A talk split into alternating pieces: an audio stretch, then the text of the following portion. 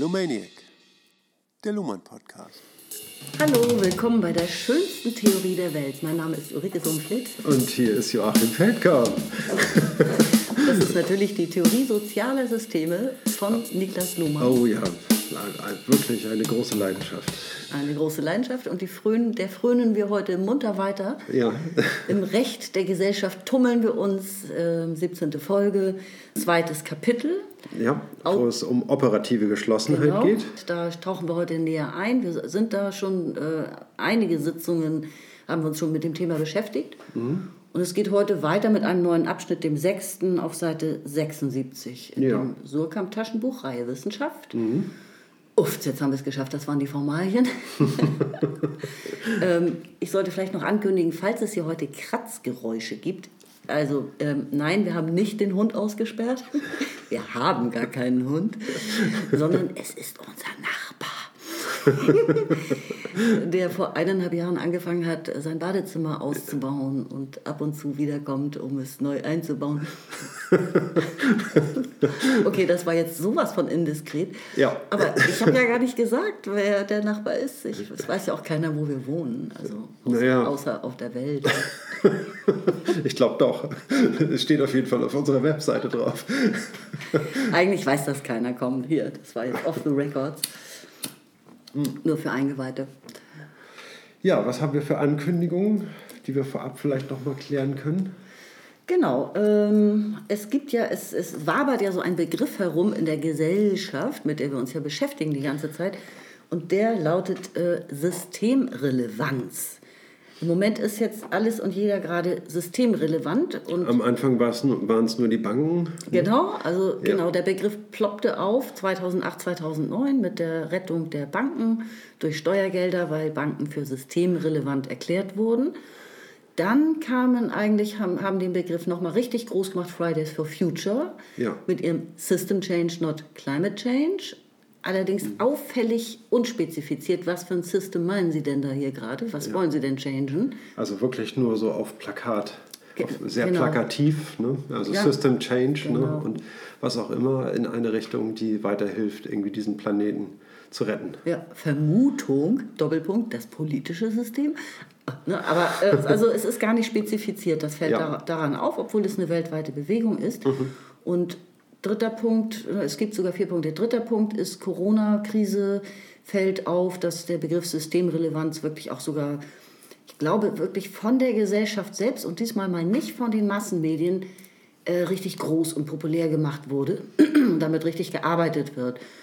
Und äh, vierter Punkt wäre noch, dass auch Journalismus, also in Form von Verdi und Gewerkschaften, jetzt gesagt haben, liebe Bundeskanzlerin, erklärt uns bitte für systemrelevant. Also, kurz auf den Punkt gebracht, alles arbeitet im Moment äh, mit diesem Begriff. Zeitung Neues Deutschland sagt zum Beispiel systemrelevante Löhne, wollen wir auch und so weiter. Das ist so ein, fast ein Modebegriff, kann man sagen. Und ich fände es deswegen sinnvoll, Genau. einfach mal zu erklären, worum geht es eigentlich die ganze Zeit.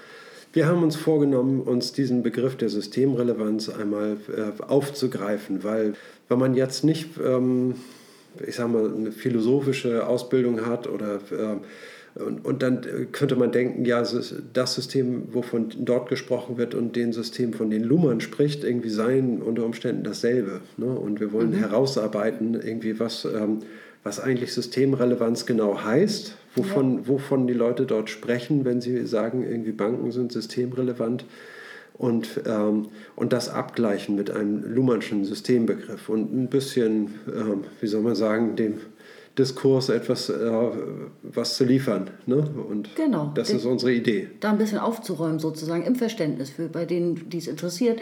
Das halt würde auch bedeuten, dass wir so mit absoluten Grundlagen mal kommen müssten. Mhm. Was, was sind überhaupt Systeme und so weiter? Ne? Und was sind keine Systeme oder welche Systeme sind nicht gemeint in diesem Zusammenhang? Genau, Ne? ja. Das wäre, finde ich, schick, wenn man das eben auch anhand dieser Fälle äh, mal so ein bisschen durcharbeiten würde. Genau. Das haben wir uns für eine der nächsten Folgen. Irgendwann erscheint dann mal auch äh, eine äh, andersartige äh, Podcast-Sendung ähm, zwischen äh, dem Recht der Gesellschaft, aber das ist dann auch besonders gekennzeichnet irgendwie und äh, nicht, Special. Ja. nicht zu übersehen. Kleiner Special irgendwie und ein bisschen äh, losgelöst vom Text. Ne? Wir arbeiten ja mal sehr dicht am Text ne? und das ist dann mal ein bisschen abgelöst. Na gut, dann fangen wir an, Seite 76, sechster Abschnitt. Okay. Die Beschreibung von Systemen als operativ geschlossen gibt ein recht einseitiges Bild, das wir nunmehr korrigieren müssen. Durch operative Schließung konstruiert sich eine Einheit in einem Bereich, der dann für sie Umwelt wird. Weder die Existenz noch die Relevanz der Umwelt wird geleugnet. Im Gegenteil, die Unterscheidung von System und Umwelt ist genau die Form, die es erlaubt, ein System oder die Umwelt im Unterschied zum jeweils anderen zu bezeichnen. Wir verrennen uns also nicht in die Absurdität zu behaupten, es gebe Recht ohne Gesellschaft, ohne Menschen, ohne die physikalischen und chemischen Sonderbedingungen auf unserem Planeten. Nur Beziehungen zu dieser Umwelt kann das System nur aufgrund von Eigenleistungen herstellen, nur im Vollzug eigener Operationen, die nur dank jener rekursiven Vernetzung möglich sind, die wir als Geschlossenheit bezeichnen. Also Geschlossenheit heißt irgendwie eine Rekursivität wird aufgebaut innerhalb ähm, der, äh, der Geschlossenheit. Und das definiert auch genau die Geschlossenheit. Mhm. Oder kurz gesagt, Offenheit ist nur aufgrund von Geschlossenheit möglich. Zitat Ende. Jo, erster Absatz. Also, ähm, Entschuldigung, ich habe in das Zitat reingequatscht irgendwie. Ja. Ne? Das, also da waren zum Schluss irgendwie so ein, paar ein, paar Sätze von mir da drin. Sorry. Und nicht den Text ja. verfälschen. Okay, also Luhmann korrigiert das bisher aufgebaute Bild, was äh, operative Geschlossenheit bedeutet. Korrigieren finde ich schon übertrieben, aber er sagt, dass man das noch mehr differenzieren muss. Ne? Also die, was mit operativer Schließung durch Kommunikation gegenüber der Gesellschaft und ihrer Kommunikation erfolgt, konstruiert erst die Umwelt. Also in der Differenz liegt das mhm. Ausschlaggebende systemspezifische Kommunikation im Recht. Dadurch schließt sich das Recht gegenüber der nicht systemspezifischen Kommunikation in der Gesellschaft und konstruiert, könnte man sagen, oder konstituiert damit die Gesellschaft zur Umwelt. Ja. ja? Und ich, ich, denke einfach aufgrund des Begriffs Geschlossenheit könnte man eben denken, da wird, da wird etwas geleugnet, äh, da findet kein Austausch statt man mhm. würde sich gegenseitig vielleicht nicht wahrnehmen und so. Das, das befremdet auch dieser Begriff, glaube ich. Ne? Also ich glaube, das dass, ist damit natürlich nicht gemeint. Ja. Ich denke, dass hier auch eine, ähm, sowas wie eine, eine Befürchtung reinkommt, irgendwie, dass eine ähm, äh, dass Systeme solipsistisch wären. Ne? Mhm, genau. Das, ja. Also Solipsismus ist eine, äh, wie soll man sagen, eine Form in der Philosophie, man trifft das bei, bei Leibniz äh, an in, in seiner Monadologie. Ne? Und da heißt es, die Monade ist fensterlos. Ne? Das heißt also, sie erdrängt die Welt auf ihre eigene Art und Weise und sieht die Welt eigentlich gar nicht. Das meint dieses fensterlos irgendwie. Mhm. Ne? Das ist bei Luhmann aber nicht gemeint irgendwie, denn er leugnet nicht die, die Realität und er leugnet nicht die ganzen Abhängigkeiten, in, äh, in, in denen es steckt. Ne? Nur es ist so, also dass äh, die Realität ist da, ne? nur sie hat keine Grenzen. Und die Grenzen und Unterscheidungen, die müssen wir erst einfügen. Mhm. Ne? Das heißt also, wir haben ein Bild irgendwie ne, und müssen sozusagen diese, ähm, müssen den Baum vom Haus unterscheiden.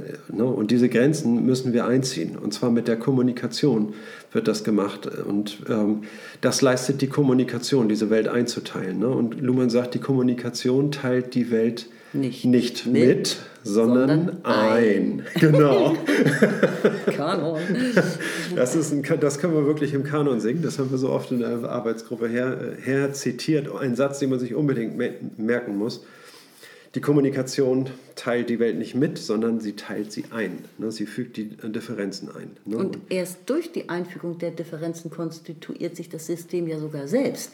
Ja. Ne? Also es geht ja bei Luhmann immer wieder um Differenz. Ja also ein Begriffspaar, die Unterscheidung zwischen Recht und Unrecht zum Beispiel, ja, mhm. wird ja erst dadurch interessant, dass die Unterscheidung stattfindet. Ja. Das Recht allein ergibt sogar noch relativ wenig Sinn, weil was, was für einen Sinn hätte es jetzt hätte Recht, wenn es gar kein Unrecht gäbe? Mhm. erst die Unterscheidung erzeugt ja den Sinn. Ja. Ne? Und so ist es eben auch bei der operativen Geschlossenheit. Also ja. das System zieht eine Grenze mhm. durch systemspezifische Kommunikation und erst dadurch erzeugt es sich selbst und die Umwelt. Also äh, kann es es selbst sein. In genau. anderen Worten ausgedrückt. Es ist überhaupt erst bezeichnungsfähig, ne? ja. indem das System sagt irgendwie, okay, das da er, erscheint in meiner Umwelt. Ne? Und jetzt muss ich äh, System von äh, Umwelt unterscheiden, ne, um dieses das da, was vom System bezeichnet wird, irgendwie auffassen zu können. Ne? Und da ist diese Unterscheidung immer elementar, ne? dass sich da irgendwie das Bezeichnende herauszieht, ne? ja. und aber trotzdem eine, seine Differenzen hinterlässt. Ne? Und ähm, und so ist das Rechtssystem. Ne? Das heißt also, es fügt neue Grenzen in diese, in diese Welt ein ne? und be hat bestimmte Gegenstände und andere Gegenstände kommen in dieser Welt einfach nicht vor, weil sie sich irgendwie nicht, ähm, weil sie nicht kodiert sind. Ne? Weil sie nicht kodiert sind oder ja, kein. Ja. Mhm. Die, und jetzt geht es ja um die Beziehung oder um dieses Verhältnis. Ne? Also das, ja. diese operative Geschlossenheit wird jetzt nämlich wieder ein bisschen aufgebrochen. Also das ist eben nicht eine Grenze, hinter der alles abgeschlossen ist und man sieht sich nicht und registriert sich nicht, sondern es, es gibt ja Beziehungen zwischen den beiden Seiten auf der Grenze. Ja. Und um diese geht es jetzt hier im Folgenden. Die Beziehung zur Umwelt, also die hinter der Grenze ja. stehende Umwelt, die gibt es, die stellt das System aber durch Eigenleistung her. Also ja. wiederum durch eigene spezifische Kommunikation. Ja, genau. Nach seinen eigenen Regeln könnte man lapidarer sagen. Ja, ja oder wenn wir von, von Umwelt sprechen, ne? dann muss, wir hatten neulich diese Differenz entwickelt, irgendwie nämlich äh, Außenwelt und Umwelt, mhm. ne? was durchaus zweierlei ist. Ne? Denn dass äh, die Außenwelt ist etwas, was nicht auf das System bezogen ist. Die Umwelt, ne, wie das Präfix schon sagt, irgendwie ist um das System herum gebaut. Ja. Ne? Das heißt also, die Umwelt ist immer auf das System bezogen. Ne? Und die und Außenwelt ist so der Unmarket Space, ne? das gar nicht mehr bezeichnbare. Richtig. Und nicht gar nicht wirklich nicht erfassbare, nicht vorstellbare, also, oder sagen wir mal so, das, das Vorstellbare und das Unvorstellbare zusammen, oder? Vor allem das Unvorstellbare. Wie meinst du das jetzt? Erklär. Unmarket Space, Außenwelt. Ja. Außenwelt das ist, eher das, das, ist das Unvorstellbare eigentlich am ehesten. Ne? Das würde es, glaube ich, am ehesten treffen. Also ja. alles, was sein könnte, mhm. von dem man aber, das man gar nicht spezifizieren kann weil man es nicht mal. Richtig, ja. Weil man es nicht ermessen und nicht erahnen kann. Es ist ein Potenzial, sage ich mal, ne? Und die, äh, also eine Potentialität, ne? die dann eben durch die Aktivierung von Differenzen im lebendigen Prozess der Kommunikation ne? dann plötzlich Bedeutung bekommen. Mhm. Ne? Und dann auch wieder ihre Konturen verlieren. Ne? Und äh, an, an Bedeutung dann verlieren, einfach weil die Kommunikation ablässt. Ne? Ja, also aus dem Unmarket Space kann man ja etwas in die eigene Welt, äh, ins eigene System hineinzaubern, indem man es market, also bezeichnet sozusagen. Darin ne? ist es dann bezeichnet, ja. ja. Dann genau. ist es aus der Unmarkiertheit ja. in Markiertheit ver verwandeln, dann äh, ist es raus aus dem Unmarket Space. Genau. Ne?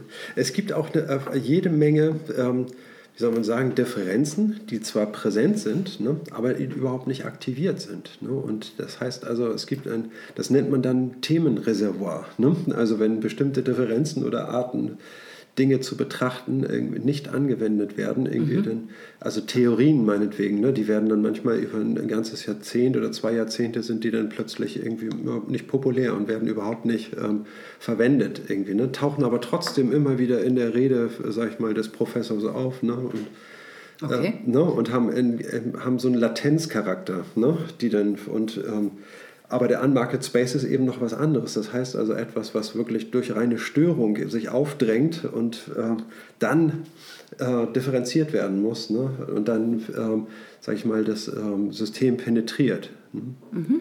Und äh, sich äh, dann in der Umwelt Gehör verschafft. Das ist ein anderer Prozess ne, als quasi die Erinnerung der Kommunikation. Ne? Okay. Prima, dann holen wir jetzt auch mal Luhmann aus dem Latenzstatus raus und triggern ihn ganz stark weiter. Ja, okay. Dann bist du dran, ne? Hier, zweiter Absatz, Seite 76.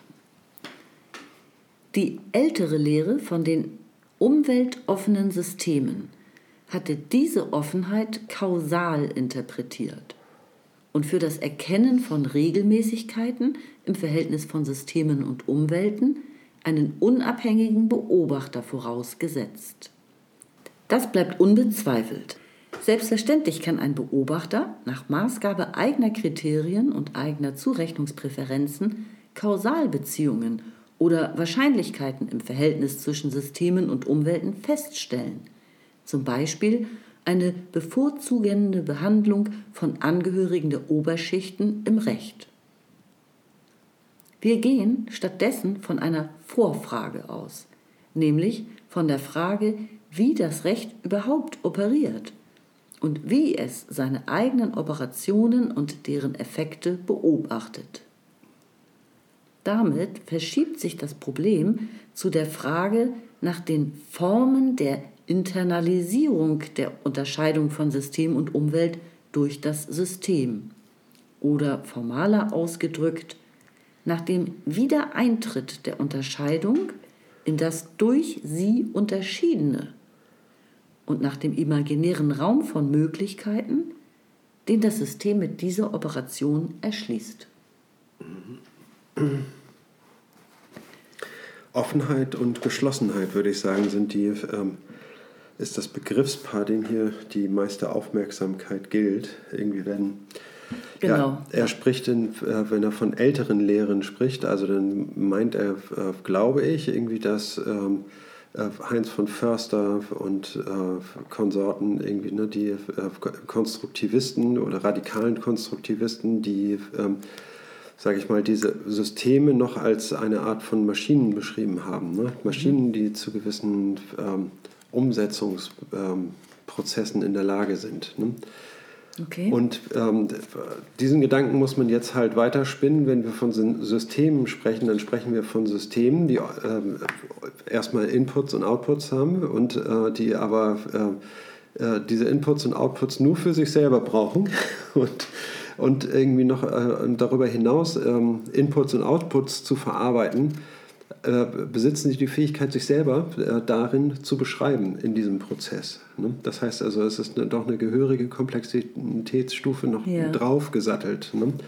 Und ähm, wir kommen sozusagen, wenn man früher von offenen Systemen gesprochen hat und geschlossene Systeme etwas war, was gar nicht im Horizont, sag ich mal, der Erklärungstheorie ähm, äh, vorkam, irgendwie, ne? ist es hier so, ne, dass ähm, die äh, operativ geschlossenen Systeme gleichzeitig eine Offenheit besitzen. Ja. Ähm, Heinz von Förster hat eine, eine ganz andere Art von Offenheit und Geschlossenheit gedacht, irgendwie, nämlich einmal eine, eine Offenheit und das Geschlossene war sozusagen irgendwie dabei überhaupt nicht ähm, mitgedacht. Ne?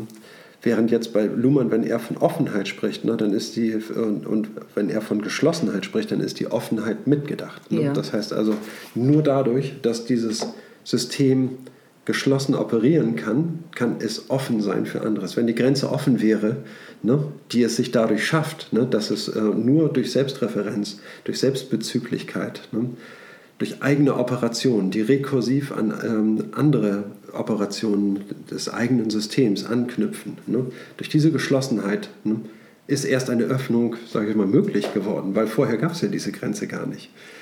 Ne. Puh. Ähm, bin nicht sicher, ob ich ganz mitgekommen bin. Hat er Frage noch Wenn du irgendwo eine Grenze ziehst, ja. ne, dann gibt es ein Diesseits und ein Jenseits der Grenze. Ne? Mhm. Wenn du diese Grenze aber nicht ziehst, dann gibt es auch kein Jenseits der Grenze. Völlig klar. Da, ja. ja, nee, das, so, sowas verstehe ich auch alles. Ja. Wir hatten, glaube ich, mal das Bild früher in einer Arbeitsgruppe, da haben wir gesagt, Spencer Brown mit Grenze. Mhm. Kann man sich auch toll vorstellen, man ist in einem, in einem Raum und in diesem, Raum, in diesem Raum ist ein Kreis gezeichnet ja. und da stünde man drin. Ja. Das mag man sich jetzt mal vorstellen.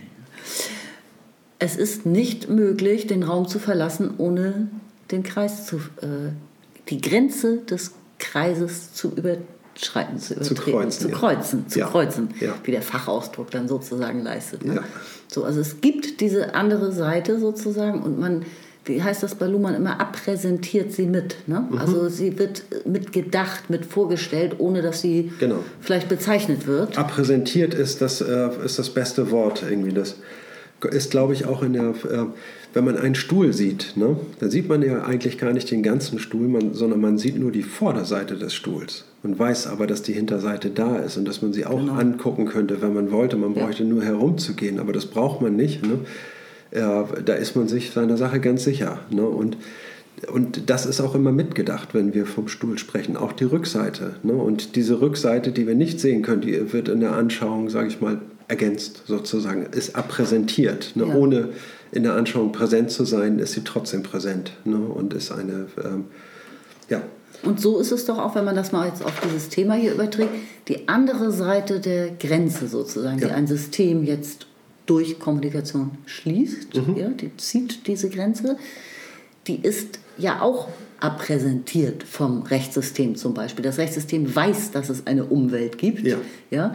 Äh, und erst durch die Grenzziehung konstituiert es sich selbst und die Umwelt. Ja? Also macht es konkreter, wenn man ja. so will, vorstellbarer. Und die Frage ist jetzt, wie, also durch Beobachten, macht das System ja das ja, durch Beobachten und auch Bezeichnen und Beschreiben, wie ähm, führt es diese Tat, dieses Faktum der Unterscheidung wiederum in sich selbst ein, ja, Re-Entry ja. ins System. Ja, das ist eine, die Grundfunktion des Beobachters. Ne? Der Beobachter ähm, ist ja diese, ist genau dieses Moment, was diese, was diese Grenze herstellt. Ne? Und zwar, indem es ein Beobachtendes und ein Beobachtetes gibt. Ne? Ja. Der Beobachter ist eine Differenz. Ne? Und um Beobachtendes und Beobachtetes voneinander unterscheiden zu können, ist es erforderlich, dass auch der Beobacht, das Beobachtende sich selbst mhm. beobachten kann, um sich selbst von dem Gegenstand, den es beobachtet, unterscheiden zu können. Ne? Und das heißt also, in dieser Form des Beobachtung, des, des Beobachters, was eigentlich nur eine selbstbezügliche ähm, Differenz ist, ne? die noch eine Komplexitätsstufe mehr hat, also indem sie Beobachtetes und Beobachtendes beob äh, unterscheidet und zusätzlich noch die Fähigkeit hat, sich selbst zu beobachten. Ne? Das ist die ganze Logik des Beobachters, die immer wieder angewendet mhm. wird ne? und die ja aufgrund ähm, der Möglichkeit des Selbstbeobachtens kann er diese Perspektive eben auch auf anderes übertragen. Ja, was würde der denn dazu denken, wenn er jetzt seine Begriffskategorien an, da ansetzen würde? Was würde der dazu sagen? Man kann sich in andere Personen hineinversetzen mittels des Begriffs des Beobachters ne? und ähm, Dinge perspektivisch konstruieren. Und da sind wir nämlich auch bei dem externen Beobachter, ne, der hier ja. Kausalbeziehungen zwischen System und Umwelt konstatiert. Ne. Nicht nur Kausalbeziehungen, das kommt ja jetzt gleich das Wort Kausal, ja. Kausalität, aber Beziehungen, sagen genau. wir Beziehungen. Ja. Genau, also ist es so, dass wir, wenn wir jetzt ein System betrachten, dann müssen wir das System auch äh, als ein solches betrachten, das eine Umwelt hat, ne, und auch auf sich selbst Bezug nehmen kann. Das mhm. heißt also selbst Umgang mit dem Differenz, mit der Differenz genau. von System und Umwelt hat. Ne? Und das nennt man das Re-Entry. Genau, das ist der Wiedereintritt der Unterscheidung in das äh, durch sie durch die Unterscheidung unterschiedene. Genau, oder, ja. man, oder äh, Spencer Brown sagt, das ist der Wiedereintritt der Form in, in die, die, Form. Form ne? Das ist auch äh, die prägnanteste ja. Formulierung. Ne? Mhm. Ja. Prima. Hast du noch Fragen zu diesem Absatz? Worauf äh, läuft jetzt der Text hinaus? Was ist sozusagen, was nehmen wir mit die rüber? Frage ist, dass die Frage ist, wie das System die Unterscheidung äh, in sich selbst wieder einführt. Reentry da. Internalisierung der ja. Unterscheidung.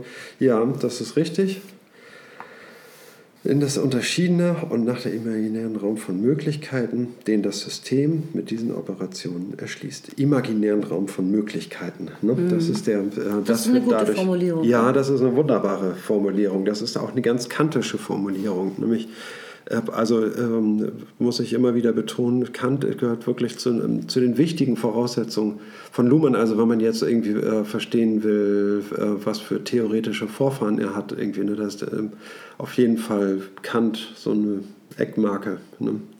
Gut, bin ich dran mit Lesen? Ja. Okay. Um den internen Gebrauch dieser Unterscheidung deutlich herzustellen, werden wir Selbstreferenz und Fremdreferenz unterscheiden also sagen, dass ein System, das über entsprechende Beobachtungsfähigkeiten verfügt, zwischen Selbstreferenz und Fremdreferenz unterscheiden kann.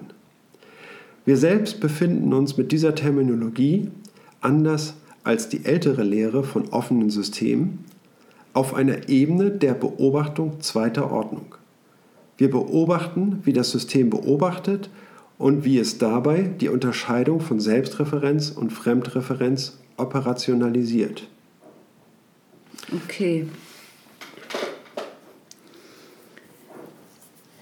Um den internen Gebrauch dieser Unterscheidung deutlich herauszustellen, mhm. werden wir Fremdreferenz und Selbstreferenz unterscheiden. Ja. Also einmal nochmal sagen, was ist Selbstreferenz, was ist Fremdreferenz, würde ich sagen. Ja. ja.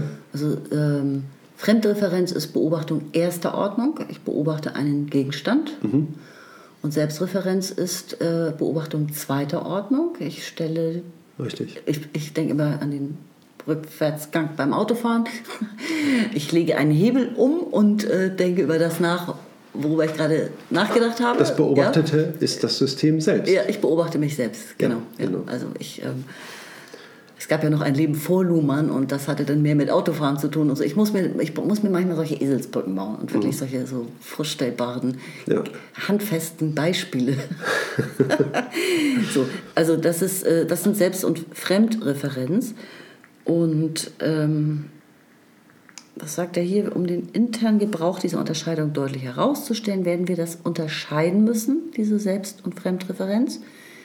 Also sagen, dass ein System, das über diese Beobachtungsfähigkeiten verfügt, das auch uns selbst unterscheiden kann.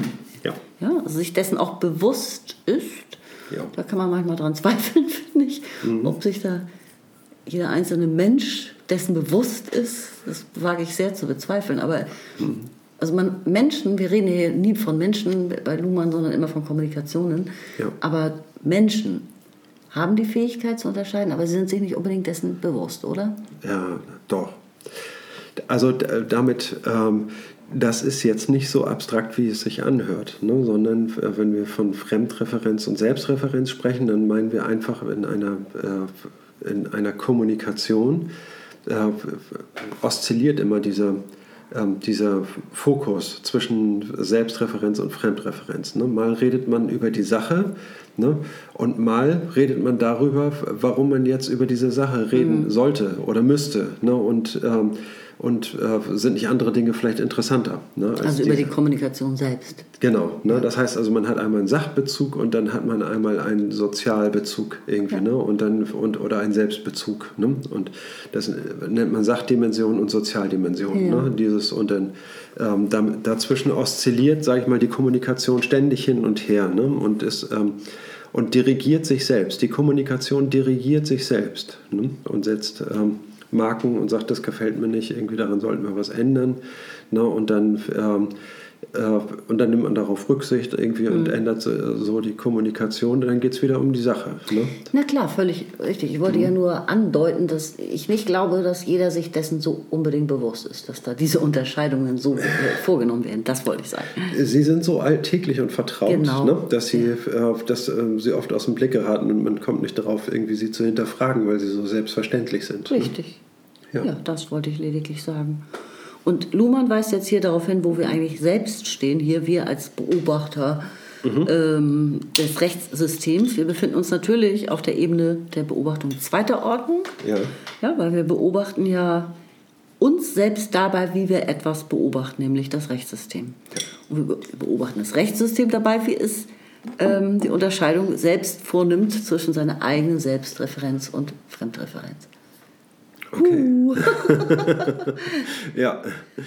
Es ist ein bisschen verwickelt, irgendwie, ne? man muss da viel Begriffsarbeit leisten, irgendwie, ne? aber es tritt auch immer wieder auf, irgendwie diese, ähm, diese Unterscheidung und irgendwann werden sie ganz selbstverständlich, irgendwie, ne? diese, es wirkt alles irgendwie noch sehr knäuelhaft. Ja, gehört auf jeden Fall zu den Keywords bei Luhmann, wenn man das so sagen darf, oder zu den Begriffen, die im Glossar auftauchen, Selbst- und Fremdreferenz. Ne? Ja, Grundbegriffe. Also genau, und jetzt haben wir externe Beobachter und interne Beobachter. Ne? Also wir, das ähm, Rechtssystem beobachtet äh, seine Umwelt und unterscheidet sich von seiner Umwelt. Und jetzt gibt es noch externe Beobachter, die beobachten das Rechtssystem und zwar dabei, wie es seine Umwelt beobachtet mhm. ne? und, ähm, sich von, und auch dabei, wie es sich von sich selbst unterscheidet. Das ist ja alles beobachtbar, ne? weil das ja immer in Kommunikation, sage ich mal, transformiert wird. Ne? Und, ähm, genau und Kommunikation äh, kann sich eben beobachten. Ne? Und ja, ähm, ich glaube, wir sind schon beim nächsten Abschnitt. Ne? Ja, ich habe keine Fragen mehr. ich wurde angewiesen zu fragen, ob man immer noch Fragen hat. ja, richtig, wenn man dann ja. noch was sagen möchte. Dann. Und jetzt möchte ich auch selbst gefragt werden, ob ich vielleicht noch Fragen hätte. du schon weißt dir immer die Gehör zu verschaffen. Ne? Okay, ich schnapp mir jetzt den nächsten Absatz, Seite 77. Gut. Anders als im üblichen Verständnis von Autonomie unterscheiden wir scharf zwischen Fragen kausaler Abhängigkeit oder Unabhängigkeit, die ein Beobachter je nach Auswahl von Ursachen und Wirkungen so oder anders beurteilen mag, und Fragen der Referenz, die immer das System als Beobachter voraussetzen. Fremdreferenz gilt uns deshalb noch nicht als Einschränkung der Systemautonomie, weil das Referieren immer eine systemeigene Operation bleibt, die im System durch interne Vernetzungen ermöglicht, das heißt an Normen sichtbar sein muss. Und deshalb charakterisiert die Operation des Beobachtens mit Hilfe der Unterscheidung von Selbstreferenz und Fremdreferenz zunächst auch nur das System selbst und zwar genau in der eigenen Handhabung seiner Autonomie. Zu Ende zitiert. In diesem Abschnitt geht es um ähm, Abhängigkeit und Unabhängigkeit ne? und die äh, Selbstreferenz und Fremdreferenz. Das System referiert Fremdes und das System referiert sich selbst. Und wenn es das äh, Fremde referiert, dann kann man, ist es dann, äh, ist das System, sage ich mal, von diesem Fremden abhängig oder unabhängig? Und, ähm, okay, ne? ja, ich habe noch einen anderen Fokus, aber mh. ähm, interessant. Das erinnert sehr, scharf, äh, sehr stark irgendwie an, an die Subjekttheorie und ähm, das Subjekt und das Objekt. Ne? Inwiefern, sage ich mal, das ähm, Subjekt durch das Objekt bestimmt wird oder das Objekt mhm. durch das Subjekt. Ne? Und die ähm, lässt, das lässt, dieses Verhältnis lässt sich in beide Richtungen denken. Hm? Das Und, steckt auf jeden Fall da drin, natürlich, ja. ja. Das würde ich auch sagen, aber nicht nur. Ja. Er stellt sich auf jeden Fall die Frage, ob das System fremdbestimmt ist, hm? wenn es, ähm, wenn, mhm. wenn, es nur reagiert auf die Umwelt ne? und ob es dann nicht dominiert wird. Ne? Und dann sagt Luhmann, nein, nein, das System handhabt ja selber, sage ich mal, diesen, ähm, äh, diese Begriffe von System und Umwelt und äh, den Begriff des Beobachters und es beobachtet sich selbst und handhabt dabei seine eigenen Differenzen und äh, gewinnt, sage ich mal, aus der Anwendung seiner eigenen Form ne, auf den Unmarket Space irgendwie erst sein, sein Gegenstand. Ne? Und ähm, es ist also umgekehrt zu denken. Das heißt also, die, äh, das System dominiert ähm, das Verhältnis von System und Umwelt. Definitiv tut es das, ja. ja. Also sein eigenes Verhältnis, ja. Das ja. Rechtssystem dominiert, äh, also definiert, könnte man sagen, oder dominiert völlig autonom sein eigenes Verhältnis zur Umwelt, mhm. aber natürlich nicht das Verhältnis der Wirtschaft zur Umwelt oder ja. sein eigenes, ne, so. das Verhältnis anderer Subsysteme untereinander oder so. Das Richtig. natürlich nicht. Genau.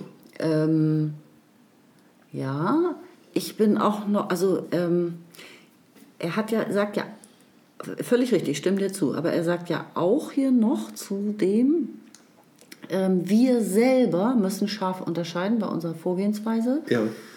Ob, worüber wir eigentlich gerade reden, reden wir nämlich über Kausalität, also äh, Kaus Abhängigkeit, Unabhängigkeit, Ursache, Wirkung, oder reden wir über Fragen der Referenz? Ja. ja also dass wir das auch auseinanderhalten. Ne? Dass, mhm. dass wir wissen, worüber wir reden. Reden wir jetzt über Selbstreferenz oder Fremdreferenz ja. des Systems? Oder reden wir über äh, Fragen von Kausalität? Zwischen, äh, als Wechselwirkung zwischen System und Ganz Umwelt. Genau. Ja. Und ähm, zum Thema Kausalität wollte ich noch sagen, da hat Luhmann schon relativ oft oder viel auch mhm. drüber äh, geschrieben.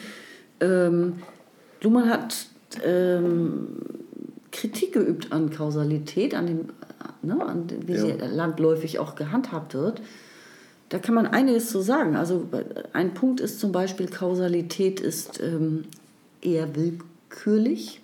Mhm. Ja, man kann einen Punkt setzen, allein historisch zeitlich. Ja. ja. Und eine bestimmte Ursache mit einer bestimmten Wirkung in Zusammenhang bringen. Aber Ja. Die Ursache, die man jetzt auswählt, die ist schon mal beliebig ausgewählt. Ja? ja. Also fangen wir beim römischen Recht an oder ne? also ja. wo, wo fangen wir an? Oder 1798, wie auch immer. Ja, das ist ein interessanter Aspekt irgendwie. Da, ich, ja? da fallen mir gleich ein paar Sachen zu ein. Ähm, Luhmann sagt, Kausalität kennt kein Ende des Wirkens. Mhm. Ja, also auch die Wirkungen wiederum, die eine Ursache hat, können ja ins Unermessliche gehen. Die laufen immer weiter sozusagen. Also die, ne, wo, ist, wo endet denn die Wirkung? Ja, eine Wirkung hat eine Wirkung, hat eine Wirkung und so mhm. weiter. Also Kausalität ist, ist, ist, etwas sehr Schwieriges und ähm, deswegen ist es eben auch so wichtig an dieser Stelle, ob wir bei dieser operativen Geschlossenheit jetzt gerade über Kausalbeziehungen sprechen naja, oder über äh, Selbst- und Fremdreferenzen. Das ist was völlig Verschiedenes. Darf ich dir darauf antworten? Na, natürlich. Ähm, also Kausalität ist eine, ähm, ähm, ist eine Kategorie, ne, die ähm, eine wissenschaftskonstitutive Funktion übernommen hat. Ne, das, und, ähm, Richtig. Ne, also erstmal der Siegeszug der, äh, der Physik als äh, Vorreiter der Naturwissenschaften und äh, Vorreiter eines Wissenschaftsbildes, irgendwie was eine ganze Epoche geprägt hat, ne, ist ähm, und da spielt die Kausalität eine ganz ähm, wichtige Rolle. Ne? Und die ist von, von Newton, ist das Kausalprinzip, sage ich mal, zuerst ähm, entwickelt worden im Rahmen einer Naturwissenschaft und von, von Kant ist das dann erkenntnistheoretisch aufgearbeitet, mhm. äh, in eine Form gebracht worden, die, ähm, ähm ja, die weitreichende Folgen gehabt hat. Ne? Und da spielt eben die ähm, äh, Subjekt-Objekt-Beziehung. Ne? Eine ganz entscheidende Rolle. Ne? Und das Subjekt ist sozusagen, erhebt sich zum Transzendentalsubjekt, ne? als dasjenige, was Welt konstituiert. Ne? Mhm. Und also kopernikanische Wende. Ne? Bisher hat sich äh, die Erkenntnis nach den Gegenständen gerichtet und jetzt drehen wir das Verhältnis um. Jetzt richten sich die Gegenstände nach der Erkenntnis. Ja. Nach, der, nach den Formen der Anschauung, nach den Begriffen des Verstandes. Ja. Ne? Und ähm, das, ist der, äh, das ist diese entscheidende Wende. Ne? Und das ist eine, äh, davon nimmt Luhmann Abstand. Ne? Also ich meine, das kann man nicht widerlegen sozusagen. Mhm. Diese Prinzipien sind so gefestigt irgendwie ne, und behalten immer ihre Berechtigung. Ne? Mhm. Und ähm, nur ob man das jetzt als eine ähm, wie soll man sagen, als eine Theorie übernehmen muss, irgendwie die äh, Aussagekräftiges enthält über eine Theorie, äh, für die, eine Theorie der Gesellschaft, irgendwie, ne, das sei dahingestellt. Ne? Also man muss diese Theorie nicht unbedingt anwenden, sondern vielleicht gibt es gute Gründe, sie nicht anzuwenden. Ne?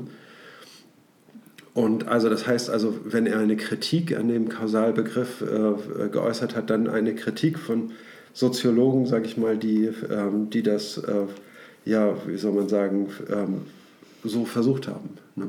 Ja, ich habe mal in Luhmanns digitalisierten Zettelkasten nachgeschaut. Mhm. Der ist leider ja noch nicht zu Ende digitalisiert. Und durch die Corona-Krise können die wahrscheinlich auch nicht weiterarbeiten. Also da passiert im Moment nicht viel. Auf jeden Fall hat er viel zu Kausalität geschrieben. Ja. Da könnte man jetzt lange drauf ja. rumreiten. Das, die Zeit haben wir jetzt an dieser Stelle nicht. Aber es, es sei auf jeden Fall, finde ich, angetriggert so, so hiermit. Ähm, das ist ein Begriff, mit dem es sich definitiv lohnt, auseinanderzusetzen. Ja. Also das ist auch eine, der Gegenstand der Untersuchung gewesen. Also er hat ja so eine Habermas-Kontroverse gehabt irgendwie. Ne? Und bis Habermas irgendwie spielt das Subjekt in, in soziologischen Theorien irgendwie eine entscheidende Rolle. Ne? Und das löst Luhmann eben ab durch den Begriff System Umwelt. Ne? Mhm. Ne? Bei Luhmann gibt es kein Subjekt mehr. Ne? Das ist ähm, eine, äh, wie soll man sagen, subjektlose Theorie. Ja. Ja. Was ganz wunderbar ist. Wir haben alles besprochen, ne? dann können wir zum nächsten Absatz übergehen. Da bin ich jetzt, glaube ich, dran mit Lesen. Ich glaube, du hast eben zwei Absätze abgegeben. hast du? Nein. Hast du nicht? Okay, alles klar. Nicht. Entschuldigung. Ihr mo moderner Wettkampf hier. Ich hatte das Gefühl. ich hatte das Gefühl, du Subjekt, du, ehrlich.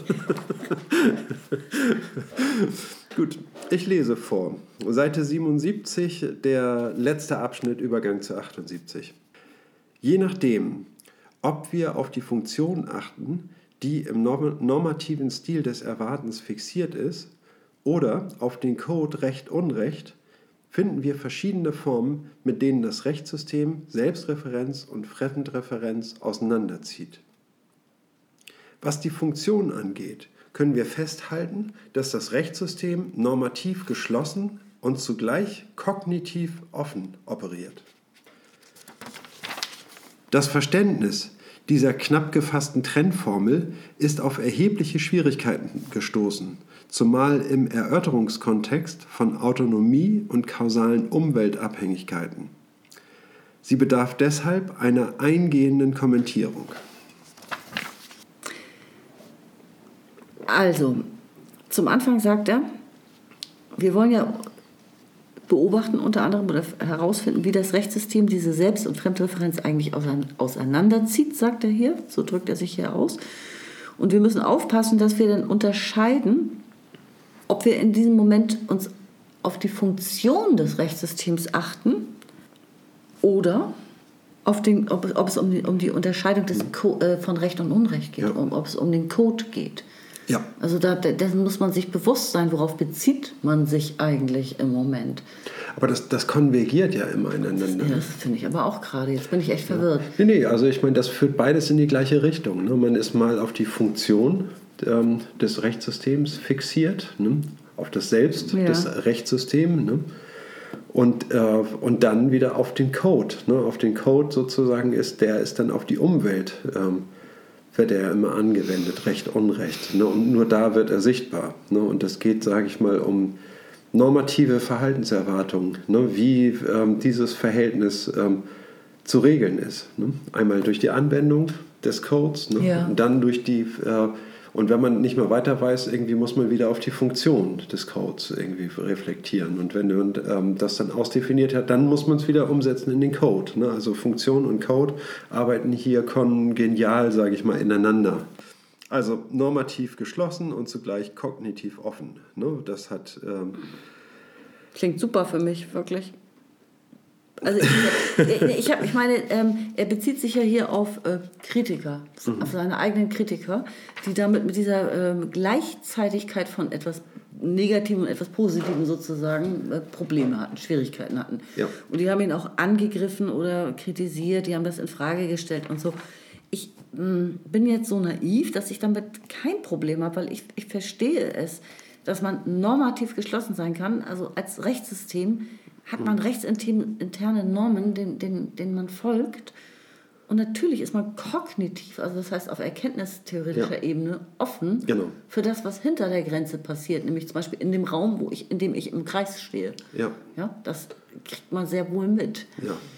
Also ich habe hab damit da, nicht, gar nicht so ein großes genau. Verständnisproblem, ehrlich gesagt. Also das, das liegt auch auf unterschiedlichen Ebenen. Ne? Also wir können von einer, von einer Geschlossenheit sprechen, irgendwie, ne, wenn... Ähm, wenn wir sagen, wir haben so eine Perlenkette von Operationen, die immer aneinander anknüpfen ne, und dann und auch äh, und sich äh, miteinander vernetzen irgendwie, ne, dass nicht jede Perle nur zum nächsten und, äh, äh und Vordermann irgendwie eine äh, Beziehung hat, sondern eben auch zu den anderen Elementen in dieser Kette Beziehung äh, herstellen kann. Und das sind Operationen und da kommt eine nach dem anderen so auf dem Zeitstrahl, ne? Ja. die semantisch miteinander vernetzt sind, ne? also aufeinander Bezug nehmen und auf die Differenzen, die sie in einer anderen Kommunikation getroffen haben, Bezug nehmen, um äh, den jetzigen Gedanken anders und neu klarzumachen.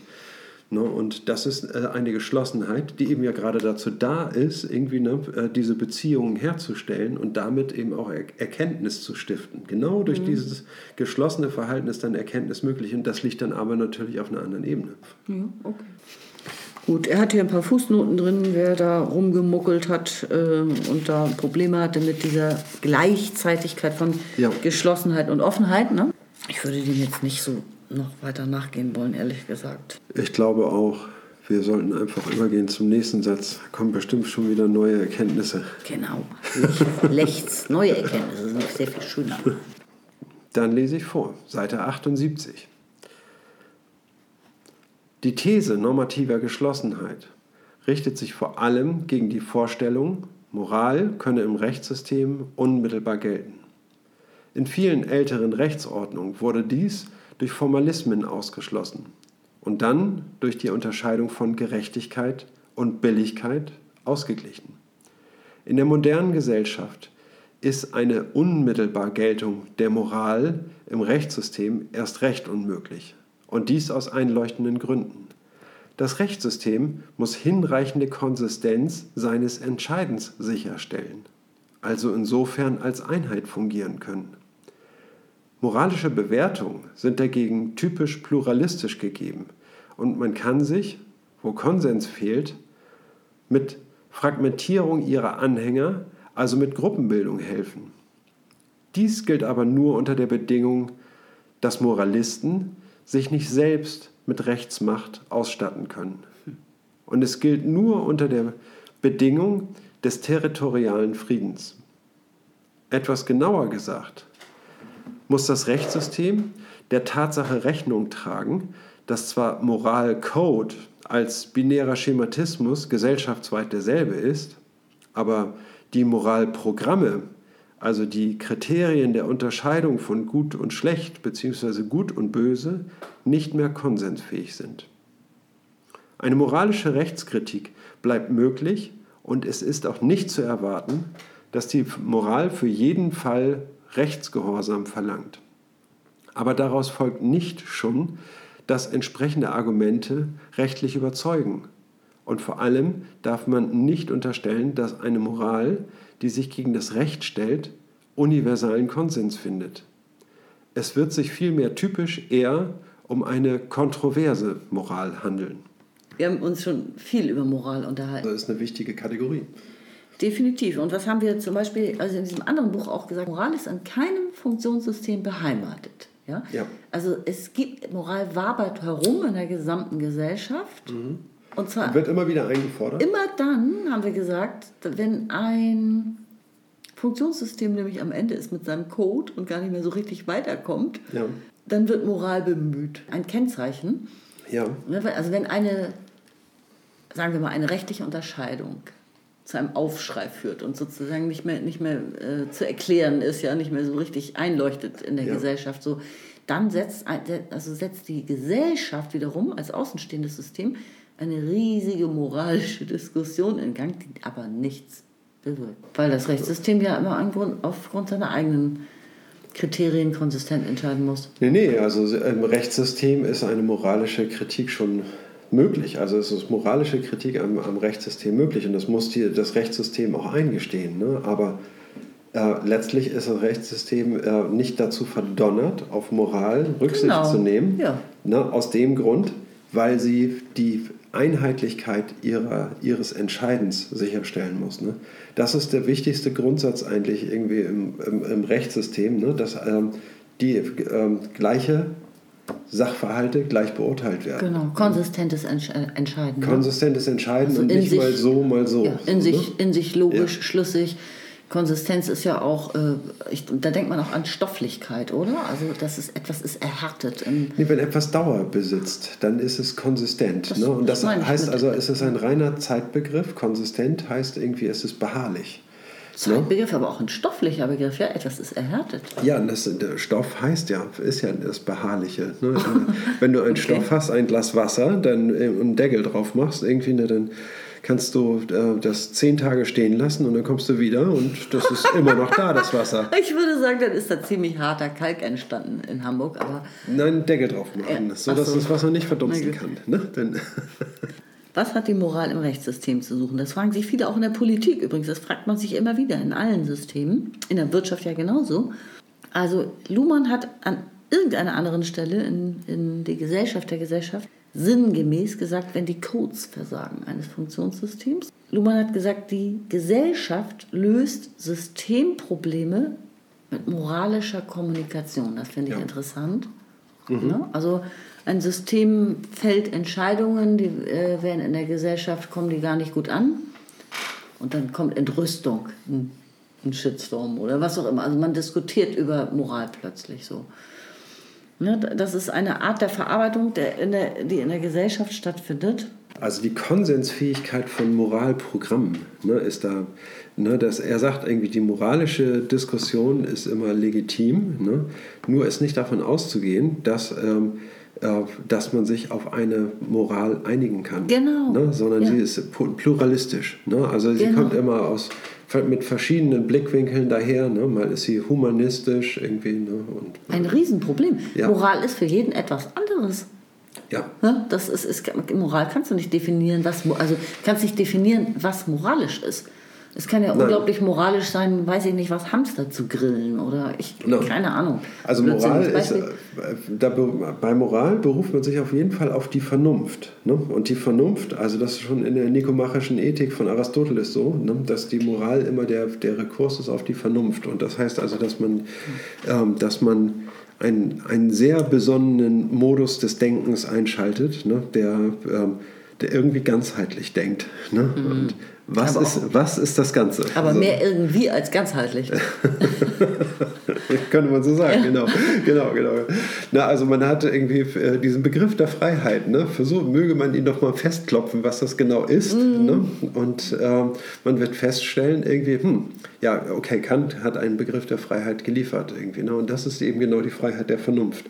Ne? Und äh, da ist einiges äh, an Klärungspotenzial, sage ich mal, ähm, lässt sich da eher ahnen. Ne? Aber äh, das lässt sich nicht wirklich irgendwie in eine, eine Gesellschafts- in eine Gesellschaft einbetten, sage ich mal, ne, indem man einen moralischen Diskurs führt, der würde viel zu kontrovers verlaufen, viel zu viel Energiereserven verschlingen ne, und damit diesem heuristischen Prinzip widersprechen, irgendwie, dass Zeitdruck herrscht, irgendwie, ne, dass Dinge entschieden werden müssen, dass die Gesellschaft viel schneller ist als ein, ähm, wie soll man sagen, als eine schwerfällige Moral, ne, die dann ähm, die schwierige Fragen aufwirft, irgendwie lange Klärungsprozesse erfordert. Ne? Und was ist jetzt heuristisch? Heuristik ist die Kunst, bei unter Zeitdruck, ne, also mit mangelnder Zeit und mangelnder Faktenlage oder beziehungsweise mangelnder äh, Sachkenntnis irgendwie zu einer Entscheidung find, äh, zu kommen. Ne? Ja? Ja. Also das ist Heuristik ist mein Alltag, mein Leben, ja? Sozusagen. Ah, das wusste ich doch gar nicht. Kennst du diesen Spruch von, äh, wer hat das gesagt? Heureka! Das ist äh, Pythagoras gewesen, irgendwie Heureka. Und das heißt so viel wie, es ist griechisch und heißt, ich habe gefunden. Ne? Das heißt, mhm. Entscheidungen finden. Ne? Also das Finden, Findungsprinzip. Nicht suchen, sondern finden.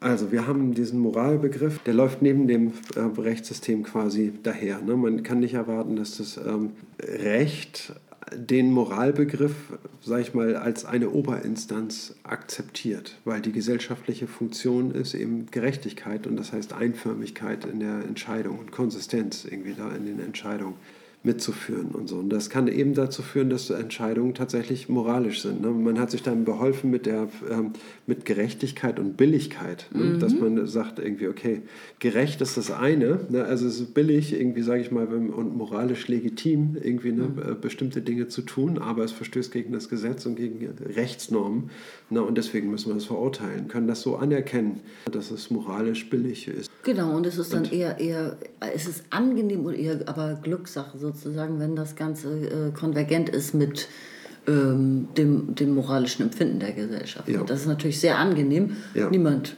meckert rum. Mhm. Es gibt kaum Kritik, ein Urteil wird hingenommen, jeder akzeptiert es und so weiter. Das ist, das, das ist angenehm. Aber das ist trotzdem kein Kriterium. Ne? Das ist nicht, ja. nicht ausschlaggebend. Ist nicht ausschlaggebend. Ne? Aber dennoch wichtig. So, ne? Also ich höre viel oft von Leuten irgendwie, ne, die sozusagen größte Skepsis gegenüber einer Moral haben. Ne? Ja. Und das sage ich ganz klar, die habe ich nicht. Irgendwie, ne? Also ich habe irgendwie, ich bin ähm, äh, moralisches Urteilen irgendwie ist eine sehr wichtige Form eines gesellschaftlichen Diskurses. So, ne? Also da gehe ich nicht mit irgendwie ne, in Moral etwas altes, knöchernes, irgendwie äh, angestaubtes zu sehen, irgendwie was wir heute eigentlich auch nicht mehr brauchen. Nein, so ist es nicht. Das stimmt, aber ich meine, wir haben auch in einem anderen Kontext, da ging es um Massenmedien, äh, auch schon mal dieses Thema gehabt und da haben wir festgestellt, die Moral wandert wie so ein Vertreter von Tür zu Tür und von System zu System und von Problem zu Problem. Ja.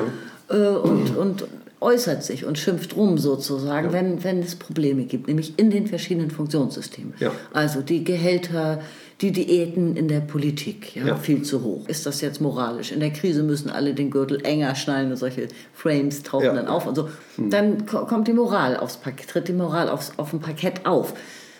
Im Rechtssystem, ein Urteil wird als total unangemessen empfunden, viel zu gering bestraft und er hätte viel länger ins Gefängnis gemusst und so weiter. Überall gibt es das. Ja, das Schlimme ist eben, dass die Moral in, in, in jedem äh, oder in keinem Funktionssystem mehr ein ausschlaggebendes Kriterium ist. Ja? Das ist also schlimm in Anführungszeichen. Mhm. Ja? Und gleichzeitig braucht es diese moralische Diskussion, weil da ja auch ein, eine Diskussion, eine Debatte in der Öffentlichkeit stattfindet, die vielleicht auf lange Sicht wiederum Normen ändert oder also Erwartungen heranträgt, auch ans Rechtssystem und, und Veränderungen herbeiführen kann. Also wir, wir, wir brauchen ja die Moral, um, um, um diese Ereignisse von allen Seiten zu beleuchten.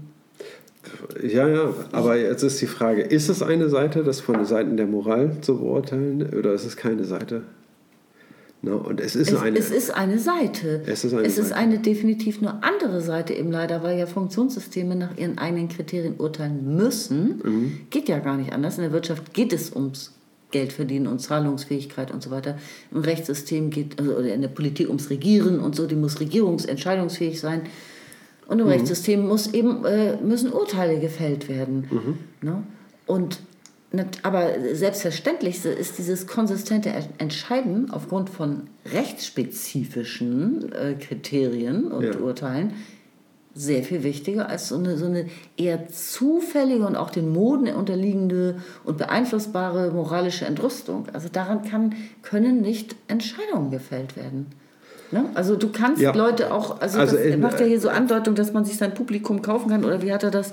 Denke mal, dass man im, ähm, im Prozess ne, kann man ähm, moralische Argumente anführen. Ne? Das ist, äh, kann man wohl mal machen. Ne? Aber man kann dadurch die äh, Entscheidung kaum beeinflussen.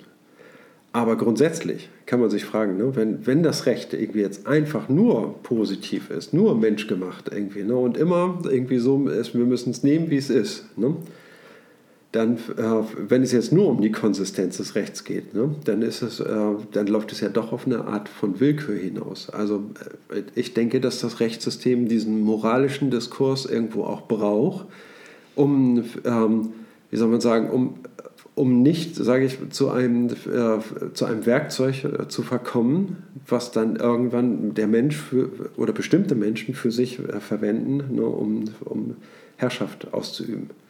Ja, selbstverständlich, aber trotzdem muss sich das Rechtssystem an seinen rechtssysteminternen Kriterien orientieren. An seinen, mhm. Anders geht es nicht. Ja, Sonst wäre es, es kein Recht.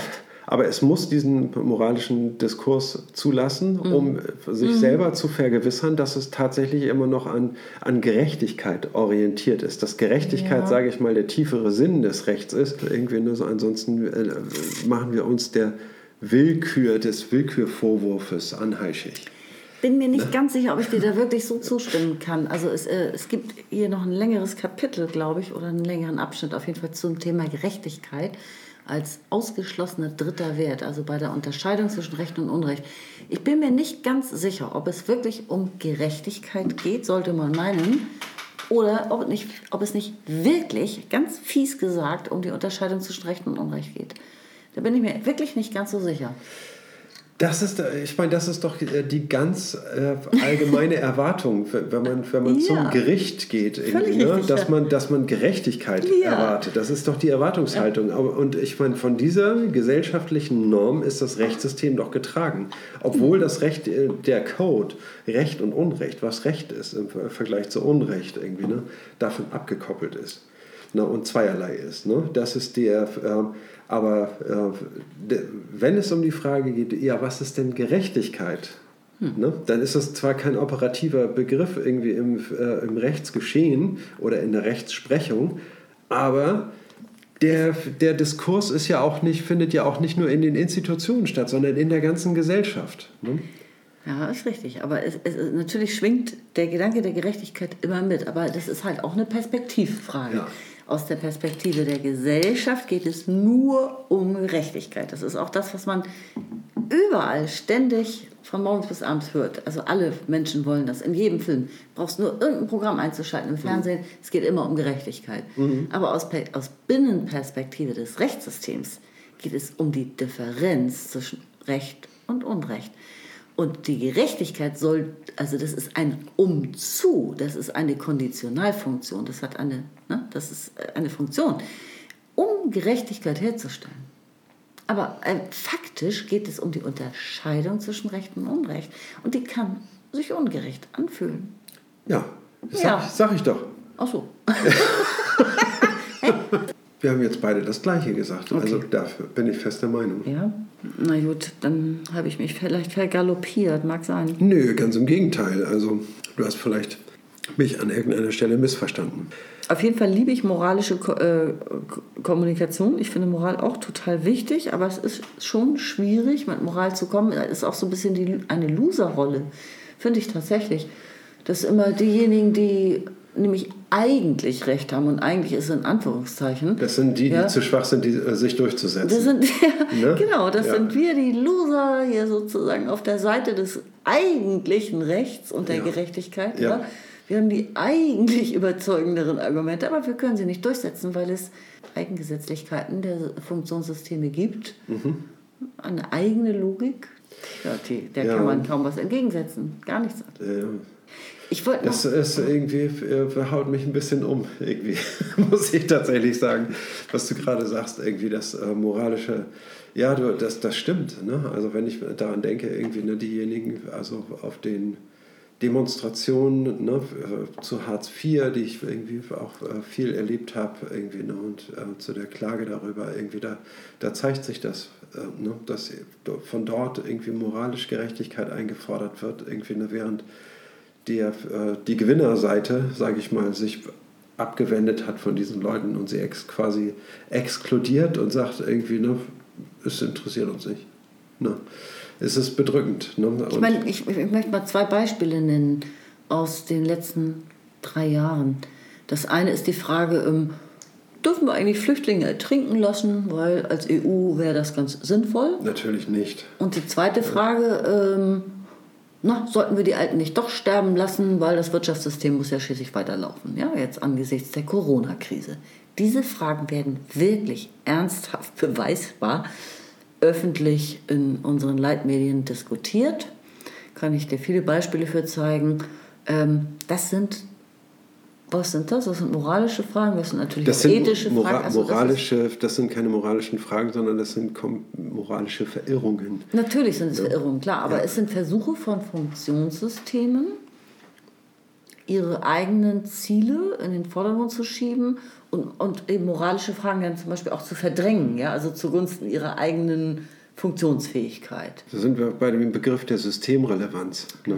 Also die, äh, scheinbar ist es systemrelevant, irgendwie die Festung Europa zu sichern. Es sind, es sind, jetzt habe ich, Entschuldigung, ich habe meinen Faden wiedergefunden. Es sind Versuche. Hm. Versuche, Normen zu verschieben. Unausgesprochene Normen. Es handelt sich Hm. um unausgesprochene Normen, ja, die noch gar nicht formuliert werden mussten, bis dieser Fall eintrat. Hm. Ja. Normen treten häufig erst in Erscheinung oder sie werden einem erst bewusst, wenn ein Krisenfall eintritt. Ja. Ja? Und ähm, da an, an so etwas, an solchen ähm, besonderen Extremsituationen sieht man, dass die Funktionssysteme Eigengesetz, Eigengesetzlichkeiten folgen, in, vor allem die Wirtschaft, das Recht jetzt weniger, ja, und ihre Bedürfnisse anmelden sozusagen. Und die moralische Diskussion zum Beispiel vollkommen in den Hintergrund gestellt wird. Und als Gesellschaft muss man dann wieder völlig gegen anhalten mit Moral. ja, natürlich. Und wo landet man mit seiner Moral? Ja, also natürlich muss man mit Moral oder mit Ethik. Ne? Man kann sagen, irgendwie, ja, die Menschen, die auf der anderen Seite der, der Grenze stehen, das sind doch auch Menschen. Ne? Da ist doch gar keine Grenze zwischen uns und denen. Ne? Das wäre eine ethische Betrachtungsweise und, und die äh, dann zu einer moralischen Frage wird. Irgendwie, ne? Es muss doch irgendwie für den auch gelten, was für uns gilt. Ne? Dass der Sch- Schutz der Leben, des Lebens und die Würde des Menschen, ne?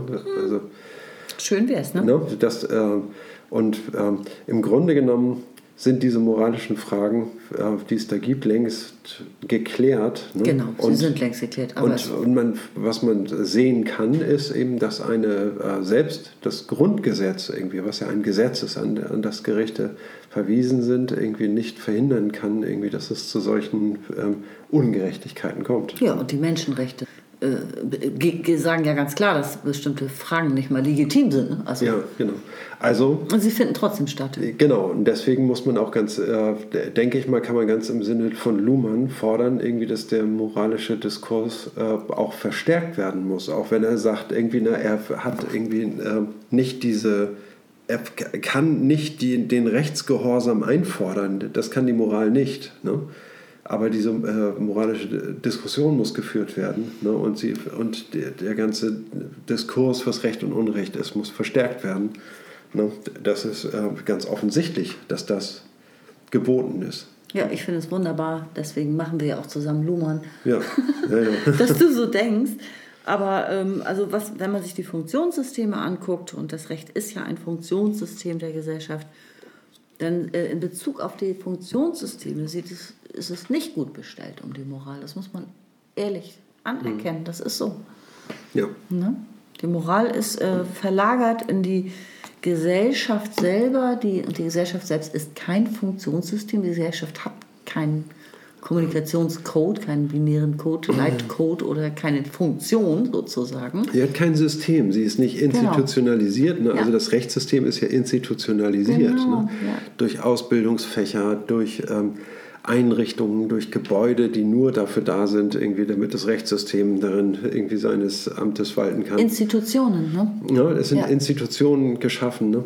Und ähm, bei äh, um die Moral müsste dann halt auch wieder äh, ein System entstehen. Also ich meine, dieses Thema Moral irgendwie ne, wird niemals verschwinden. Ne? Es ist die Frage, ob es äh, gelingt, sage ich mal, Moral irgendwie in ein gesellschaftlich ausdifferenziertes Funktionssystem zu integrieren. Ein, das haben die NGOs übernommen, würde ich sagen. Nichtregierungsorganisationen haben ein Stück weit diese Rolle übernommen, die Moral Ja, und, und führen, führen aber diesen Pluralismus irgendwie ne, geradezu vor. Ne, der, der da, äh, also ich ja, sag mal so, also es hat irgendwie, ne, ja. ne, früher war es ja mal das, äh, die Religion, man sagt ja irgendwie in der, in der Philosophie, sagt man irgendwie die ähm, Ethik ist, die, äh, ist der äh, Kern der Religion, ne, der sie bis heute, der die Religion bis heute noch äh, relevant erscheinen lässt, ne, weil, weil ihr Kern Ethik ist, ne, weil sie im Kern Ethik ist.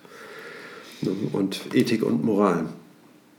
Und das ist die. Ähm, äh, und solch eine Institution, sage ich mal, die mhm. eine, jedenfalls in der, äh, im Abendland eine, äh, wie soll man sagen, so, tragende Rolle der Gesellschaft gespielt hat, irgendwie. Ne? Solch eine Institution haben wir aktuell nicht. Also naja, die Kirche ich, ist mm. quasi irrele irrelevant. Würde ich nicht ganz sagen. Also ich würde schon sagen, dass, es, äh, dass die NGOs doch diese Rolle ganz stark übernommen haben. Also ja, aber pluralistisch.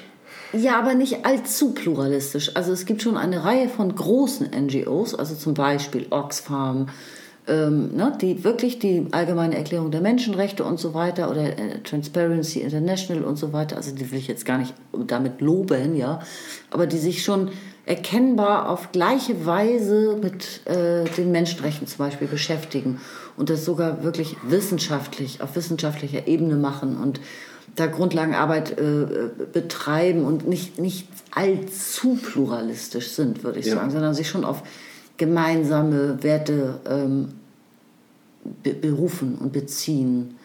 Ja, aber äh, wenn man so sagt, ja, die NGOs, Ne? Dann ist das, dann schaffst du da ein Kollektiv ja. Singular, ja, ne? das habe ich schlecht des, gemacht, äh, ja. den es eigentlich äh, nicht gibt. Ne? Das ist völlig richtig. Es gibt sogar tausende NGOs, die völligen Blödsinn verzapfen. Das wollte ich damit auch nicht ja. sagen, dass die NGOs alle klasse sind, gar nicht. Ich wollte nur sagen, dass es mittlerweile so große NGOs gibt, dass sie wirklich zu Playern der Gesellschaft geworden sind, ja. die diese Rolle, die die Kirche dann eben auch, weil die Kirche wenig, weniger Zulauf hat, äh, in diesem Ausmaß nicht mehr erfüllen kann. Also die haben, die sind, haben da so eine Leerstelle gefunden, eine Lücke gefunden. Die, die springen da schon ein. Wenn man sich damit ein bisschen mehr beschäftigt, findet man da doch ähm, ja. sehr stark übereinstimmende Kriterien wieder. Ja, schon, man findet Ähnlichkeiten wieder. So, das, das ist ähm, wohl ganz richtig. Ne? Und äh, wenn man jetzt, sage ich mal, die Vernunft ähm, als das äh, sie einende, irgendwie als, äh, sage ich mal, irgendwie ihnen allen liegt ein vernünftiger Gedanke zugrunde, und wenn man die äh, Vernunft, sage ich mal, irgendwie dort einführen würde, dann, ja, sie ist nicht zentralisiert, sie ist nicht einheitlich auf, ein, ja. äh, auf, eine, äh, auf eine Funktion hin organisiert, ne, sondern es ist eine von vielen Seiten erschallende ähm, ähm, Kritik an der Gesellschaft. Irgendwie an dieser Stelle müssen wir hier was ändern, da müssen wir da mhm. was ändern. So, und, äh, und sie setzen sich dafür ein. Ne, und, ähm, aber ich sag mal, diese leitende Funktion, die eine Religion mal übernommen hat, der Glaube an einen Gott, dass es auch nur einen Gott geben kann, an den wir alle glauben. Ne? Und, mhm. dieser, äh, und diese Gerechtigkeit, sage ich mal, diese, von dieser einen Instanz, sage ich mal, versprochen wird, irgendwie als eine, wie soll man sagen, ja, ich denke mal, dass in dem, zumindest im alten religiösen Glauben, das tief verwurzelt war, dass es eine Art der himmlischen Gerechtigkeit gibt, ne, die uns für alle, für alles Leid irgendwie auf dieser Welt entschädigt. Ne? Und diese ähm, übergreifende Funktion fällt im Moment völlig aus. Ja, aber ähm, hm. kann, du kannst ja keine NGO vorwerfen, dass sie diese Aufmerksamkeit nicht schafft zu er, er, erlangen. Mhm. Die, der Verbreitungsgrad von Religion einst, ja, ja in, der, in den alten Zeiten, bevor es die modernen Medien gab, Massenmedien Richtig, gab und so, ja. der, äh, der war natürlich wunderbar, nice to have. Moral müsste sozusagen ihren Einfluss systematisch geltend machen. Das wäre äh, legitim in Form einer Interpenetration von, von zwei Systemen, ne? wie eins zwischen Religion und Rechtssystem. Ne? Da hat man ja auch auf die Bibel geschworen ne? und ich schwöre bei Gott. Und Ne? Das sind ja äh, Formen, die auf diese Einheit rekurrieren. Ja, ich glaube, dass wir mit diesen Worten doch ans Ende gekommen sind und wir haben gerade mit dieser moralischen Debatte und der Abgrenzung gegenüber dem Rechtssystem gesehen, dass es ein, ein wirklich schwieriger Stoff ist. Das, es ist nicht nur die schönste Theorie der Welt, es ist auch irgendwie die schwierigste Theorie der Welt. oh, Aber es geht ja um nichts Geringeres als die Gesellschaft und das Ding ist nun mal komplex irgendwie. Also muss eine, darf eine Theorie auch nicht minder komplex sein. Also ich wünsche jetzt einen komplexen Tag, nein, einen, einen einfachen Tag. Ich wünsche einen guten Schlaf und weniger komplexe Träume, dafür umso schönere und ja, verabschieden uns bis zum nächsten Mal, bis zur Folge 18. Okay, ciao. Am Schlagzeug Manfred Sumpfled.